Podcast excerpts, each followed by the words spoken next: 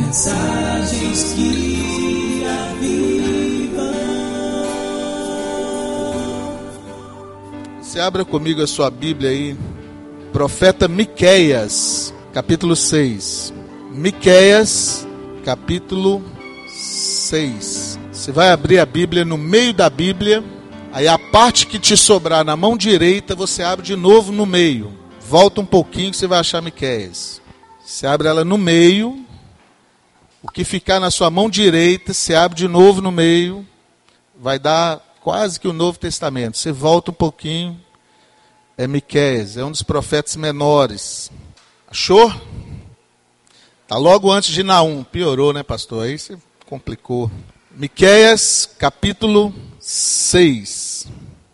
A minha Bíblia é a página 1200. 1212. Vamos lá, Miqueias, capítulo 6. Nós vamos ver os versos 8 e o 9. Amados, a palavra de Deus, ela é maravilhosa. A palavra de Deus não deixa ninguém em dúvida. Existem alguns mitos que as pessoas criam para confundir aqueles que querem descobrir a verdade. Um dos mitos é que ah, fazer a vontade de Deus é muito difícil. Não é. A vontade de Deus é muito difícil. Não é. A vontade de Deus é agradável ao homem. Nós fomos feitos, biologicamente, nós somos feitos para cumprir os mandamentos de Deus. Isso cientificamente comprovado. Pelo contrário, o pecado é que faz mal para o homem. O pecado é que estraga aquilo que Deus criou. Uma outra coisa que a gente ouve muito por aí é que fala assim: "Ah, Deus, ele exige muito".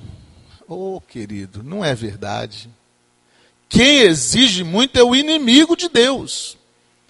Quem paga um preço muito alto para viver é quem vive contrário à vontade de Deus. Quem vive fazendo a vontade de Deus, o preço é de graça. Vinde e comprai sem dinheiro. Vinde e recebei por herança. É, é, são promessas que Deus tem para aqueles que nele confiam. Quem não está vivendo segundo a palavra de Deus, este sim, está pagando um preço muito alto para viver.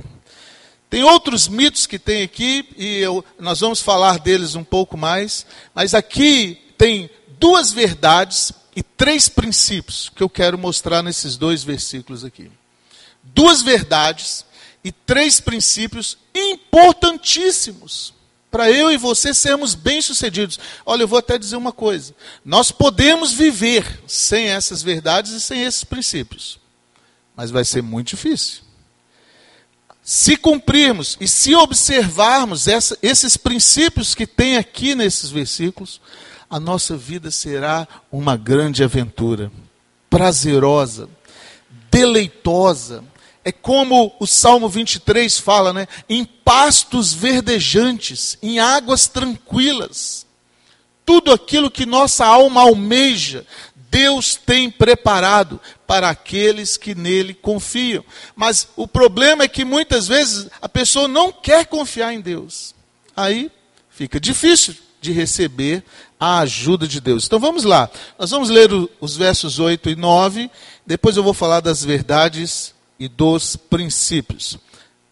Ele te declarou, ó homem, o que é bom. E que é o que o Senhor pede de ti? Que pratiques a justiça e ames a misericórdia e andes humildemente diante do teu Deus. A voz do Senhor clama à cidade, e é verdadeira sabedoria temer-lhe o nome. Ouvi, ó tribos, aqueles que a cita. Amém. Vamos orar. Vou pedir à irmã Regina para orar mais uma vez, clamando o Espírito de Deus nessa noite. Amém. Amém. Eu vou falar primeiro das duas verdades, como até uma introdução para os três princípios.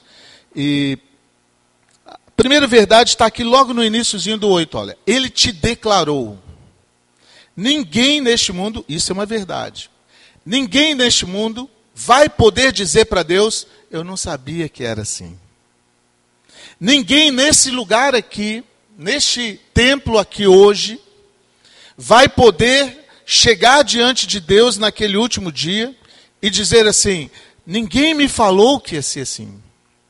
Porque Deus tem declarado, meu amado, através de diversos meios, através das coisas criadas, através de algumas, alguns eventos que acontecem ao nosso redor, no dia a dia, através de pessoas, literalmente, Deus tem falado através de pessoas a todos nós, através da palavra dele, a palavra escrita, até em Curitiba, é, um pastor estava contando um testemunho e ele disse assim: ah, todas as vezes que uma pessoa me pergunta assim, você já ouviu a voz de Deus? Eu falo assim, já, você quer ouvir? Leia a Bíblia. Aí a pessoa pergunta assim, não, mas audível, leia em voz alta.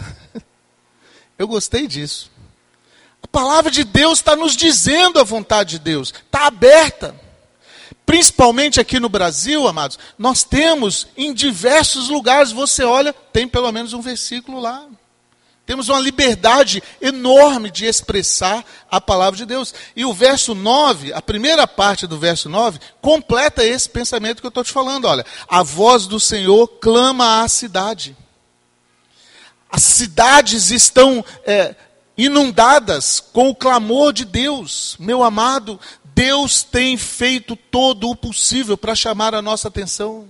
É ou não é verdade? É desonesto dizer, ah, eu não consigo ouvir a voz de Deus. Porque desde uma pequena flor num jardim até as coisas enormes que nós vemos criadas manifestam a glória de Deus. E em meio a muita dificuldade, nós vemos a bondade de Deus. Em meio de muitas felicidades, nós vemos a bondade de Deus, amados. Só não percebe se a gente não quiser. Esta é uma verdade. Ó, eis que ele te declarou, ó homem. Ninguém vai poder chegar diante de Deus e dizer assim: não, eu não ouvi. Se falaram, eu não escutei. Deus vai falar assim: você não escutou, mas foi falado. Você não quis. Porque realmente né, não precisa ser profeta e nem filho de profeta. Deus está nos cercando, amados. E tem certos momentos em que a pessoa precisa ser muito artista para ela fugir de Deus, porque Deus vai colocando a pessoa em uma determinada circunstância que não tem como fugir. Eu recebi uma dessas agora, ali, um pouquinho antes do culto. O irmão Venildo chegou e falou para mim que uma pessoa que veio aqui, que nós tivemos contato com ele, foi assassinado ontem à noite. Um rapaz que eu estava insistindo com ele no Evangelho. Agora, pouco tempo atrás, amados. Sentou-se aí onde um de vocês está sentado.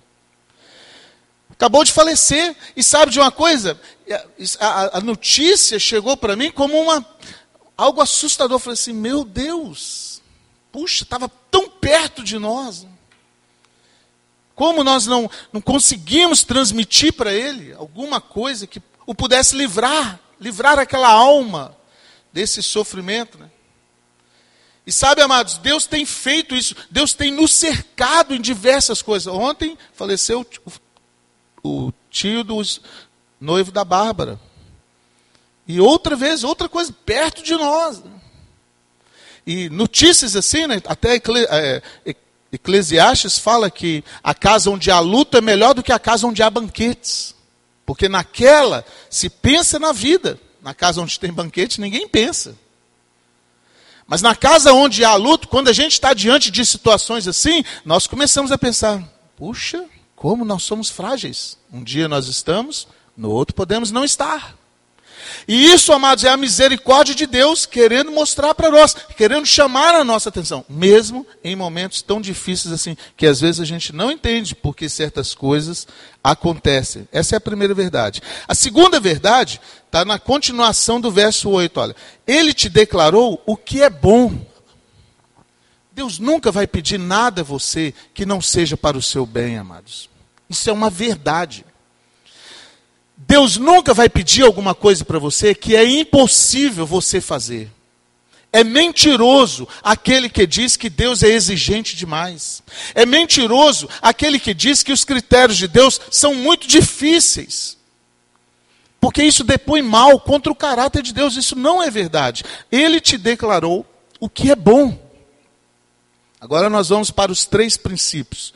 Se você pegar esses três princípios, aplicar a sua vida como princípios para o seu dia a dia, você vai ver que as verdades de Deus são boas, são prazerosas. Você vai ver que não tem dificuldade nenhuma servir a Deus, muito pelo contrário. Aí nós vamos fazer como o verso da música, né? Correrei para os teus braços, Deus, correrei para junto de ti, correrei para a tua presença. Nós cantamos isso, e é até gostoso quando a gente está cantando. Mas na hora da dificuldade é que nós precisamos lembrar dos braços de Deus e corrermos para Ele através destes princípios. Primeiro princípio, Ele te declarou, ó homem, o que é bom. E o que é que o Senhor pede de ti? Primeira coisa que Ele pede, pratiques a justiça. É difícil? Não é difícil, meu amado. Muito pelo contrário. Todos nós sabemos o que é a justiça. Quando nós somos a parte prejudicada. É só nós praticarmos aquilo que nós queremos que os homens façam a nós. Mateus 7, 12. Aquilo que você quer que os homens façam a você, façam a você, você deve fazer a eles. Isso é justiça. Justiça não é o que eu entendo de ser bom, o que foi me ensinado de ser bom. Isso é a Bíblia fala isso, Isaías fala que essa justiça, a minha justiça, é comparado a trapos de imundície. Sabe o que são trapos de imundície? No Velho Testamento, o lepra era tratado com muito rigor. Um leproso, ele precisava ficar separado da sociedade. Era tão sério que o leproso, ele não podia esperar a pessoa ver que ele tinha lepra. Ele tinha que levantar a mão e falar: leproso, leproso, para a pessoa se afastar dele. E o leproso, ele cobria as suas feridas com ataduras. E essas ataduras, ataduras eram trocadas tempos em tempos. Quando aquelas ataduras eram tiradas, eram chamadas trapos de imundície. Então imagina o que que, o que, que Isaías estava dizendo que a nossa justiça é comparado a um trapo de alguém excluído da sociedade, de alguém renegado da sociedade, que aquilo ali só servia para ser incinerado, para mais nada. Se eu for fazer justiça conforme a minha é, forma de pensar, é desse jeito que vai parecer a minha justiça. Porque a nossa justiça é muito falha, amados. Nossa justiça, ela é muito parcial devido àquilo que nós pensamos, àquilo que nós queremos, às nossas preferências. Deus não. Deus, ele é imparcial. Deus ele vê o todo. Eu consigo enxergar o que vocês estão me deixando ver. Deus consegue ver o que está aí dentro do seu coração. É por isso que praticar a justiça não é outra coisa senão ver do ponto de vista de Deus. Você quer praticar a justiça? Você precisa enxergar as circunstâncias que estão cercando você da forma como Deus enxerga. O nosso grande problema é que muitas vezes nós queremos resolver a situação por nós mesmos pela nossa bondade. Ah, mas eu fui ensinado, pastor, que devemos agir desse jeito. Ok, qual é a opinião de Deus? Devemos buscar a opinião de Deus. O texto que é, foi lido aqui, Mateus 6,33, ele fala assim: buscar em primeiro lugar o reino de Deus e a sua justiça. O que, que é isso? Buscar em primeiro lugar o reino de Deus e o jeito de Deus enxergar o mundo. Porque Deus é justo, meu amado. Então, quando alguém estiver tratando de um jeito com você e você não estiver satisfeito com a forma que está sendo tratado, pensa assim: como Deus reagiria a este tratamento? Como Deus agiria na minha situação aqui? Como é que eu devo fazer para estar o mais parecido com a vontade de Deus? Isso é justiça. E a Bíblia fala exatamente como isso se processa, que ele fala assim: se te bateres de um lado, ofereça o outro. Se te pedires a capa, dê também a túnica. Se te pedires para ir uma milha, vá com ele duas. Faça além daquilo que vos estão pedindo. Mas como é que na maioria das vezes a gente faz? Pediu a capa? Ah, quem é você? Se eu sou mais forte, ou se eu tenho mais argumentos, ou se eu consigo me armar mais que essa pessoa, ela perdeu. É ou não é assim, amados? A nossa justiça, ela passa primeiro naquilo que não vai me dar prejuízo. Quantas pessoas ferem o caráter de Deus só para ter algum lucro? Nós estamos vivendo isso agora no nosso país. Quantas pessoas de alta influência na nossa sociedade, envolvida em coisas que não deveriam. Por quê? Por causa de um lucro. Às vezes a gente olha para aquilo e fala assim: absurdo, mas se eu estou tratando o meu irmão de uma forma que eu não deveria, que Deus não o trataria daquele jeito, para eu obter algum lucro ou para eu não ter certos prejuízos, eu me comparo como aquele lá.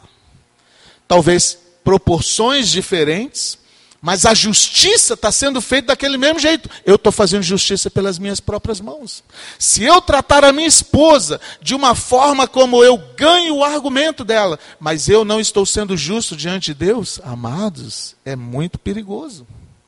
E sabe, amados, Provérbio tem eh, vários conselhos sobre isso. Ó. Cuidado como você trate com o pobre. Cuidado como você trata com o seu empregado. Cuidado como você trata com o estranho, porque você está tratando com Deus. Se Deus achar que você não está sendo justo com aquela pessoa, e Deus o chama de meu pequenino, Deus vai acertar as contas. É por isso que muitas vezes a nossa vida vai patinando e a gente não vai saindo do lugar e a gente fica pensando assim: mas por que isso está acontecendo comigo? Porque eu estou precisando praticar a justiça, meu amado. E justiça é a forma de Deus ver o mundo. É por isso que nós precisamos da Bíblia. Não dá para eu praticar a justiça se eu não estiver em contato muito próximo com a palavra de Deus. Não dá. Ah, não, pastor, mas eu passo a maior parte dos meus dias ouvindo músicas evangélicas e ouvindo mensagens evangélicas. Não substitui a leitura bíblica. Pelo contrário, pode até atrapalhar. Quem te garante que as músicas evangélicas que você ouve são bíblicas, se você não ler a Bíblia? Quem te garante que as mensagens, até dos pastor Sandro, que você está ouvindo, são bíblicas? A única garantia que nós temos é se nós compararmos com a palavra de Deus, amados. Porque a palavra de Deus é inerrante. Mas qualquer outra coisa, se fizer contrário à palavra de Deus, fique com a palavra de Deus. É por isso que, para eu ter certeza de que eu estou praticando a justiça, eu preciso ler a Bíblia. Não tem como escapar. Quem não ler é refém daquele que diz que leu. Infelizmente, na igreja moderna, existem muitos reféns de pessoas que são é, doutores da lei. Porque se a pessoa não lê, eu chego aqui e falo assim: não, mas está né, tá dizendo assim, quantos versículos mundanos são recitados como se fossem bíblicos? Não tem nada a ver com a Bíblia. Quantas ideias são citadas como se fosse Jesus que tivesse dito? Não foi Jesus que disse. Nós precisamos ler a Bíblia, amados. Hoje, na nossa escola de líderes aqui, o assunto pendeu para este lado em uma delas, né? E acho que foi até a Mariúcha que falou, falou assim: nós precisamos ler e nós precisamos ler com cuidado. Eu descobri que não dá só para ler. Ela lia muito, mas aproveitava pouco. E ela falou assim: agora eu estou aproveitando mais de cada coisa que eu leio. Isso mesmo. Quem não lê é refém daquele que diz que leu. Meu amado, não seja refém de ninguém. Olhe para a palavra de Deus para praticar a justiça. É a única forma de nós cumprirmos esse primeiro preceito aqui de Deus. É a única forma de. É um, é um princípio que Deus está nos dando praticar a justiça. Você vai ver, ao ler a palavra de Deus, que o seu tratamento com a sua esposa vai ficar muito melhor. Hoje à tarde a gente estava lá na célula conversando, e o William estava dando testemunho e falou assim: Pastor, eu estava querendo chegar para Deus só para resolver meu problema financeiro. Deus resolveu meu problema familiar, Deus resolveu. Maravilhoso! A palavra de Deus chega, meu amado. As dificuldades vão caindo por terra. A metade dos seus problemas vão desaparecer só de começar a ler a Bíblia. Aí quando você começa a aplicar aquilo, a outra metade vai embora. Porque Jesus chega, a impiedade, a malignidade, o egoísmo vai saindo fora. E o Espírito de Deus vai tendo liberdade de mostrar para nós coisas novas. Olha só o que, que Jeremias 33, 3 diz. Clama a mim e responder-te-ei. Deus nunca deixa alguém sem resposta. E anunciarei coisas grandes e ocultas que não sabes. Isso está em Jeremias 33, 3. Clama a mim, e anunciar-te-ei coisas grandes e ocultas que não sabes. Agora, como é que você vai clamar? Lendo a Bíblia. Como é que nós vamos ouvir essas coisas grandes? Não vai vir um anjo aqui e falar assim: Eis que te digo é isso, isso, isso. Muito pelo contrário. Se te chegar um anjo e disser isso da boca de Deus, mas se for contrário a esse que já está aqui profetizado, esse anjo não está falando a verdade. Aqui nós temos a inerrante palavra de Deus. Quer praticar a justiça? Olhe para a Bíblia, meu amado. Ah, pastor, mas eu tenho dificuldade de ler a Bíblia porque eu não tenho muita instrução. Clama ajuda. A minha avó foi a primeira a se converter na casa do meu pai analfabeta, não sabia escrever o nome. Aprendeu as Escrituras, aprendeu a justiça de Deus, pregava a palavra para nós. Sabe como ela fazia? Ela carregava uma Bíblia, chegava para a gente, garotinha, adolescente, todo vaidoso. Aí a avó chegava: Ô meu filho, lê assim, assim. Elas, a maioria das vezes era Velho Testamento, era só paulada também. Ela lê assim, Isaías, assim, assim. Aí a gente lia. A partir dali era 45 minutos de sermão. Está vendo? Deus está querendo fazer isso na sua vida, isso, isso, isso, isso. Ela memorizava os textos. Ela não sabia escrever o nome.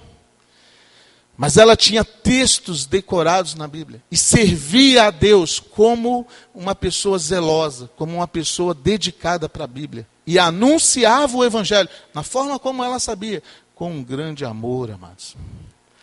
Ela morava como se fosse de Santa Mônica aqui, andava a pé e visitava todos os netos.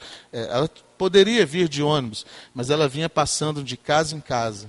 Aí de uma casa para outra era relativamente perto, ela ia a pé. Visitava todos os netos uma vez por semana, pregando o evangelho. Louvado seja o nome do Senhor. Sabe por quê, meu amado? Porque não precisa ser um, um grande entendedor, não. Quando pessoas falam para mim assim, pastor, eu tenho dificuldade de ler a Bíblia porque eu não entendo. Sabe o que eu digo para ela? O problema da Bíblia não é o que nós não entendemos. O problema é o que nós entendemos e não queremos submeter. Se você não entende por que, que a besta do Apocalipse tem aquele monte de chifre, diademas e aquela coisa, eu também não entendo. Você pode perguntar para mim também, não sei. Mas não dirás falso testemunho contra o teu próximo. Está fácil, não é? Até o meu filho entende o que é isso. Não furtarás. Facílimo. Português claro. Não é, terás outros deuses diante de mim. Fácil demais. Isso daí nós precisamos cumprir. Isso é a justiça de Deus. Fazer conforme a vontade de Deus, conforme o jeito de Deus fazer as coisas. Segundo princípio, Ames a misericórdia. Misericórdia é uma palavra usada muitas vezes como jargão, mas pouco praticada. Sabe o que é misericórdia, amados? A igreja atual, ela foi chamada para servir a essa geração. Misericórdia é você olhar para essa geração e se dispor a servir, a ser um servo, uma serva de Deus para essa geração. Ele fala primeiro para praticar a justiça, porque aí a gente já entende o jeito de Deus fazer. Uma vez que eu entendo o jeito de Deus fazer, eu preciso olhar para o meu próximo, meu amado, com misericórdia. Está faltando misericórdia na nossa sociedade. A Bíblia nos adverte disso. 1 Timóteo capítulo 4 fala que os homens dos últimos dias seriam amantes de si mesmos, seriam avarentos, querendo levar vantagem em tudo. É ou não é a sociedade que nós estamos vivendo? Nós precisamos fugir disso. Paulo advertiu a Timóteo que a geração dos últimos dias eram é, egocêntricas, queriam fazer tudo para o seu prazer, buscavam a sua glória. É a sociedade que nós estamos vivendo. Se você já entendeu o que é praticar a justiça, como é que você deve viver perante essa sociedade? Porque a sequência aqui é muito lógica. Ela fala assim: pratiques a justiça, ames a misericórdia. Querido, fala sinceramente. Deus quer salvar todo mundo. Deus já nos salvou. Corremos o risco de, é, ao longo do tempo, não querer mais Deus e voltar para o mundo. Por que, que Deus não nos leva imediatamente quando a gente se converte? Por que, que alguém não aceita Jesus no domingo à noite e já sobe para estar com Deus? Porque quem ficaria aqui para praticar misericórdia para a geração? Não teria ninguém. A, a, geração sem Deus, ela não tem misericórdia. Misericórdia só pode ser percebido na vida daquele que está praticando a justiça. É por isso que, se você já entende como é o, jeito de Deus fazer, você tem que entender que você deve servir a essa geração. Por que, que a igreja existe, amados? Qual é o, o papel principal dessa igreja? Servir. Para o que você serve no lugar onde você mora? Aonde você trabalha? Qual é o seu papel diante de Deus? Para o que Deus está podendo usar você para estabelecer misericórdia para as outras pessoas? É muita falta de gratidão alguém receber algo tão grandioso, tão nutritivo e deixar o resto morrer de fome. É muito louco de pensar de você estar recebendo cestas básicas e deixar sua família morrer de fome, deixar seu vizinho morrer de fome. Nós precisamos praticar a misericórdia, amados. Amar a misericórdia. Eu preciso olhar para o vizinho, mesmo aquele que me importuna, aquele que cria caso, aquele que faz problema muitas vezes, mas com misericórdia. Como é que eu posso ser luz ali naquele quintal, ali naquela pessoa, naquela família? Como é que aquela pessoa vai entender sobre Deus? Você sabia que as suas atitudes podem escancarar o reino dos céus para as pessoas que lhe conhecem ou cerrar os céus. As pessoas, ao, ao, ser tratadas por você, elas podem querer servir a Deus e amar a Deus, ou podem diz, amaldiçoar Deus. Ah, ser crente para ser desse jeito aí? Quero não. Praticar a, a justiça e não amar a misericórdia são contradições. Se eu estou querendo entender a vontade de Deus, eu já vi pessoas entrando para a faculdade, é, estudando de manhã, de tarde, de noite, lendo a Bíblia, tudo, mas na hora de amar a misericórdia, nota zero. Se eu entendo tudo de Deus, mas se eu não estou compreendendo o meu próximo, se eu não estou amando o meu próximo, se eu não estou exercendo misericórdia com o meu próximo, eu não estou entendendo de Deus. Deus levou tão a sério a misericórdia que, como não foi possível outra forma de salvar o homem, ele mesmo se humanizou. Esvaziou-se de si mesmo. Filipenses 2,5 fala isso. Ele desvestiu-se da sua majestade. Olha isso, amados. Vê se isso não é misericórdia. Nós nem temos majestades. Nós nem somos tão gloriosos assim. Mas quando o meu próximo depende de mim, como é que eu tenho feito para ajudá-lo? Certa vez, um grupo de é, estudiosos chegaram para Jesus e disseram assim: Senhor, quais são os grandes mandamentos? E Deus falou esses dois mandamentos. Engraçado, né? Deus disse assim: Amarás o Senhor teu Deus de todo o teu coração, pratiques a justiça, e ao teu próximo como a ti mesmo, ames a misericórdia. Aí um deles achou aquilo estranho e falou assim: Mas quem é o meu próximo? Na verdade, essa pergunta era uma pegadinha, porque Jesus veio para os judeus e os judeus estavam querendo exclusividade. Como eles viram que Jesus estava atendendo a todos, então ele fez, eles fizeram essa pergunta para Jesus, porque se Jesus falasse assim, são todos, então os judeus ficariam contra eles. Se Jesus falasse assim, é só os judeus, que é o meu próximo, então os gentios estariam todos no inferno. Está vendo? É uma pegadinha. Aí os sábios e entendidos disseram assim: quem é o meu próximo? Aí Jesus falou assim: eu vou te contar uma história tinha um sacerdote. Ele estava descendo uma estrada. De repente ele se depara com uma pessoa caída, meio morta. Tinha sido atacada por salteadores.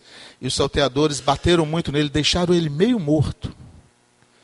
E esse sacerdote olha para o rapaz e fala assim: Puxa, ele está precisando da minha ajuda. Porque se você ler o texto, está em Lucas 10, você percebe que o homem viu que ele estava em péssima situação.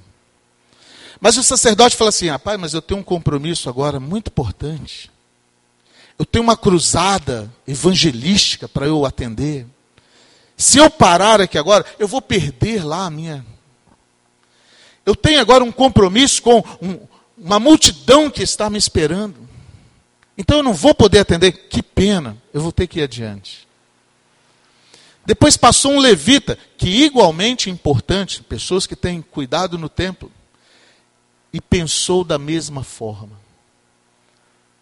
Terceira vez passou um samaritano. Amados, samaritano para aquela época seria mais ou menos a gente pensar hoje uma pessoa que tem uma religião muito doida, muito anticristã. O samaritano para os judeus seria nós pensarmos hoje em uma religião que está matando o cristão, uma coisa mais ou menos assim, anticristo.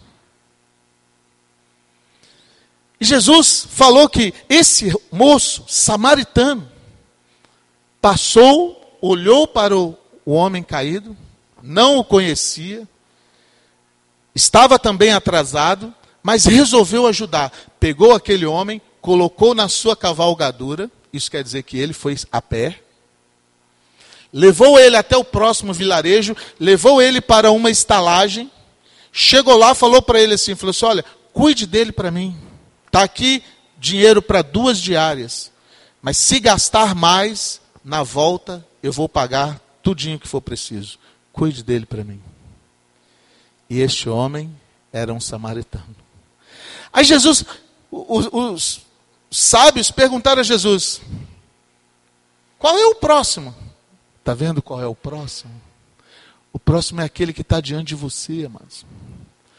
Bem provável Existem pessoas hoje do seu lado que, se você não se deixar usar por Deus, se você não prestar atenção, pode acontecer como esse rapaz que eu acabei de receber a notícia aqui, né? já não está mais entre nós. Bem provável a chance que essa pessoa teria de ouvir sobre a justiça de Deus seria através de você. Por isso que nós precisamos ser sal e ser luz isso é onde nós estamos. Talvez você possa dizer para mim assim, mas pastor, eu ainda estou começando a aprender a Bíblia. Mas tem um monte de gente que é para você exercer misericórdia. Misericórdia não é autocomiseração, não. Não é, ah, coitadinho dele. Ah, eu vou levar uma cesta básica para ele. Levar a cesta básica para uma pessoa, você pode resolver até o problema é, humano. Você pode resolver o problema da fome. Mas e o problema espiritual? E o reino de Deus? E a vida eterna? Como é que essa pessoa vai sobreviver? Se você quer praticar a justiça, você precisa amar a misericórdia. Para um minutinho aí agora, enquanto eu estou falando para você. Responda essa pergunta que eu estou fazendo. Você não precisa responder para a pessoa que está do seu lado, nem precisa responder para mim. Mas será muito importante se você puder responder isso honestamente para o Espírito de Deus. A sua vida tem sido usada para que Deus exerça misericórdia com as pessoas que estão do seu lado? Você está vivendo o projeto de Deus para a sua vida, para que as pessoas que estão do seu lado possam conhecer a Deus? É isso que é praticar que é amar a misericórdia. É eu viver de uma tal maneira que eu não preciso nem abrir minha boca. As pessoas que estão ao meu redor estão vendo em mim o Deus que eu sirvo. Estão vindo após mim. Eu não preciso sair atrás das pessoas, as pessoas vêm. Olha, como é que eu faço para servir esse Deus que você está servindo? Eu estou vendo que você está diferente. É isso que é amar a misericórdia, amados. É servir a geração de uma tal maneira. Servir mesmo. Para o que você serve? É isso que essa que é a grande pergunta. Para o que você está servindo para essa geração? Se for só para tirar a lã e a gordura do cordeiro, você não está amando a misericórdia. Amar a misericórdia é se prestar mesmo, é se doar. E, meu amado, os campos estão brancos para as colheitas. Nós estamos vivendo a geração da última hora. Tem muita planta no pé, pronta para ser colhida. E Deus está pedindo para nós que nós peçamos mais trabalhadores. São poucos os trabalhadores. Você não precisa ir muito longe, não. Do seu lado tem um monte de gente hoje clamando, querendo saber a justiça de Deus. Você precisa exercer misericórdia com ele. Quem é o meu próximo pastor? Olha aí, ó. Jesus propôs a parábola do samaritano. Terceiro princípio e último. Primeiro você precisa praticar a justiça, amar a misericórdia e por último, que não sei se a ordem também deve ser assim, andar humildemente com o teu Deus. Se a ordem estiver correta, se o profeta não, herdou na or, não errou na ordem, funciona mais ou menos assim. Você perdido como todo outro qualquer. Porque todos pecaram e estávamos destituídos da glória de Deus. Aí nós enxergamos o jeito de Deus ver e nós começamos a praticar o jeito de Deus ver. Imediatamente, quando eu enxergo o jeito de Deus ver o mundo, eu enxergo o meu próximo. Porque do jeito que eu gostaria de ser tratado, eu quero tratar as pessoas. Quando eu enxergo o jeito de Deus ver e eu começo a enxergar as pessoas, eu estou amando a misericórdia. Aí vem Satanás e fala para você: rapaz, você é bom, hein? Olha o que você está fazendo. Rapaz, olha quantas pessoas você está influenciando. Porque esse foi exatamente o mal que entrou no coração de Satanás. Lúcifer é, achou-se mai, maior que Deus. A Bíblia fala isso, que ele quis se assentar no trono de Deus. E quando você praticar a justiça e amar a misericórdia, então ele vai querer fazer você achar que você é bom demais. Aí o homem começa a pensar que Deus depende de nós. Que eu não dependo de Deus, é Deus que está dependendo de mim. E aí, então, a tendência é você pensar assim: olha, Deus, o que eu tenho feito por você. Olha só o quanto que eu já fiz eu estou esquecendo o último princípio. O último princípio é andar humildemente diante de Deus. Preste atenção nos detalhes. Eu tenho que andar, eu não posso ficar parado. Quem para no reino espiritual não fica parado, está voltando atrás. Ninguém está parado no reino de Deus, amados. Ou eu estou avançando, ou eu estou retrocedendo. É por isso que o terceiro princípio, ele é cheio de detalhes. Primeiro, andar, quer dizer, eu tenho que ir. Essa é a nossa comissão, ide por todo o mundo. Então, eu não preciso, é, eu não posso ficar enclausurado em algum lugar para eu praticar a justiça e nem amar a misericórdia. Muitos sacerdotes da Idade Média erraram nesse princípio. Eles se enclausuravam em altas montanhas, em lugares longínquos, para poder pensar só em Deus. Mas e o resto? E o resto do povo? Eu tenho que ir.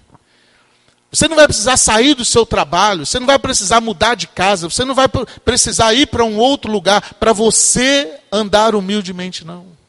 Pelo contrário, Deus quer que você, aonde você esteja, você seja luz. Se o seu trabalho está te prejudicando isso, então é melhor sair.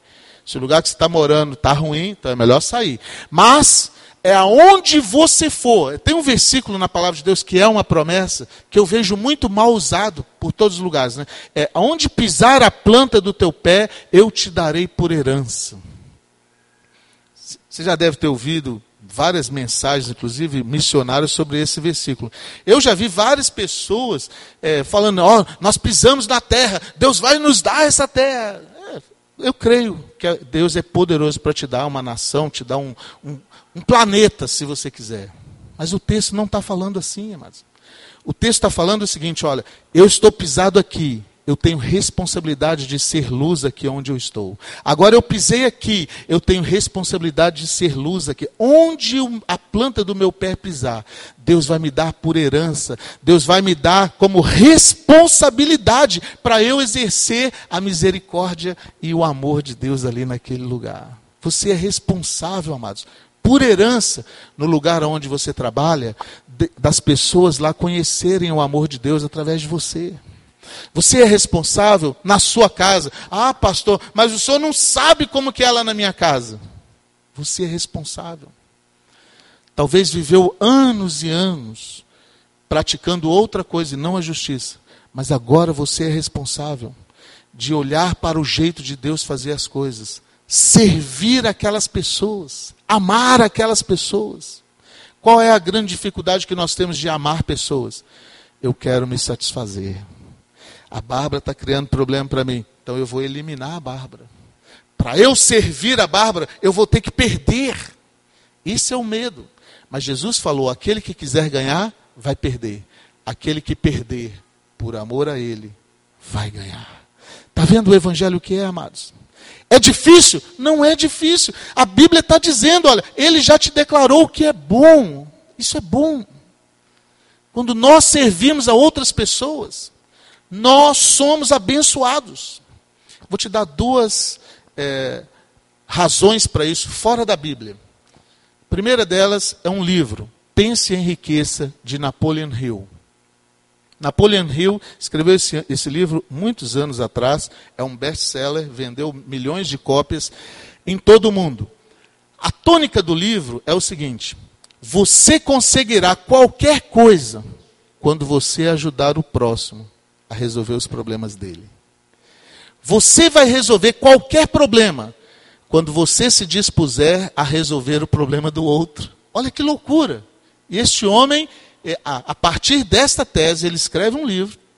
Esse livro é um best-seller, muito interessante, muito bom. E você vai ficar rico resolvendo o problema dos outros.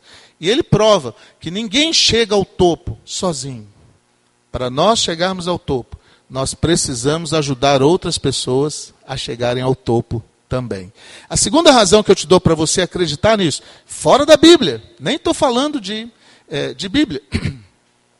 É, um outro homem, Peter Drucker, que foi um consultor muito importante, morreu agora há poucos dias. Ele disse assim: se honestidade não existisse, o comerciante deveria inventá-la porque é a melhor maneira de ganhar dinheiro. Se honestidade não existisse, um comerciante, um bom comerciante, deveria inventá-la, porque é a melhor maneira de ganhar dinheiro. Então, se você quer ganhar dinheiro, se você quer ficar rico, ajude as pessoas a ficarem ricas, seja honesto com elas. Pratique a justiça, ame a misericórdia, sirva as pessoas. Quem não vive para servir, não serve para viver. Quem não está a serviço da geração, para que presta para essa geração? Para que está vivendo? Agora, quando eu me disponho a pegar aquilo que eu estou entendendo de Deus e por amor à minha geração, eu dedicar a minha vida. Não estou falando que nós vamos virar monges enclausurados. Não é isso, amados. É indo. Está vendo só? Olha, ande humildemente. Eu indo, aonde que eu estiver indo, com humildade, diante de Deus. O que é humildade? É reconhecer quem eu sou através de uma visão clara de quem Deus é. Aí eu consigo enxergar quem eu sou. Andando humildemente desse jeito, praticando a justiça, amando a misericórdia, não tem jeito de dar errado. Vamos orar, vamos ficar de pé.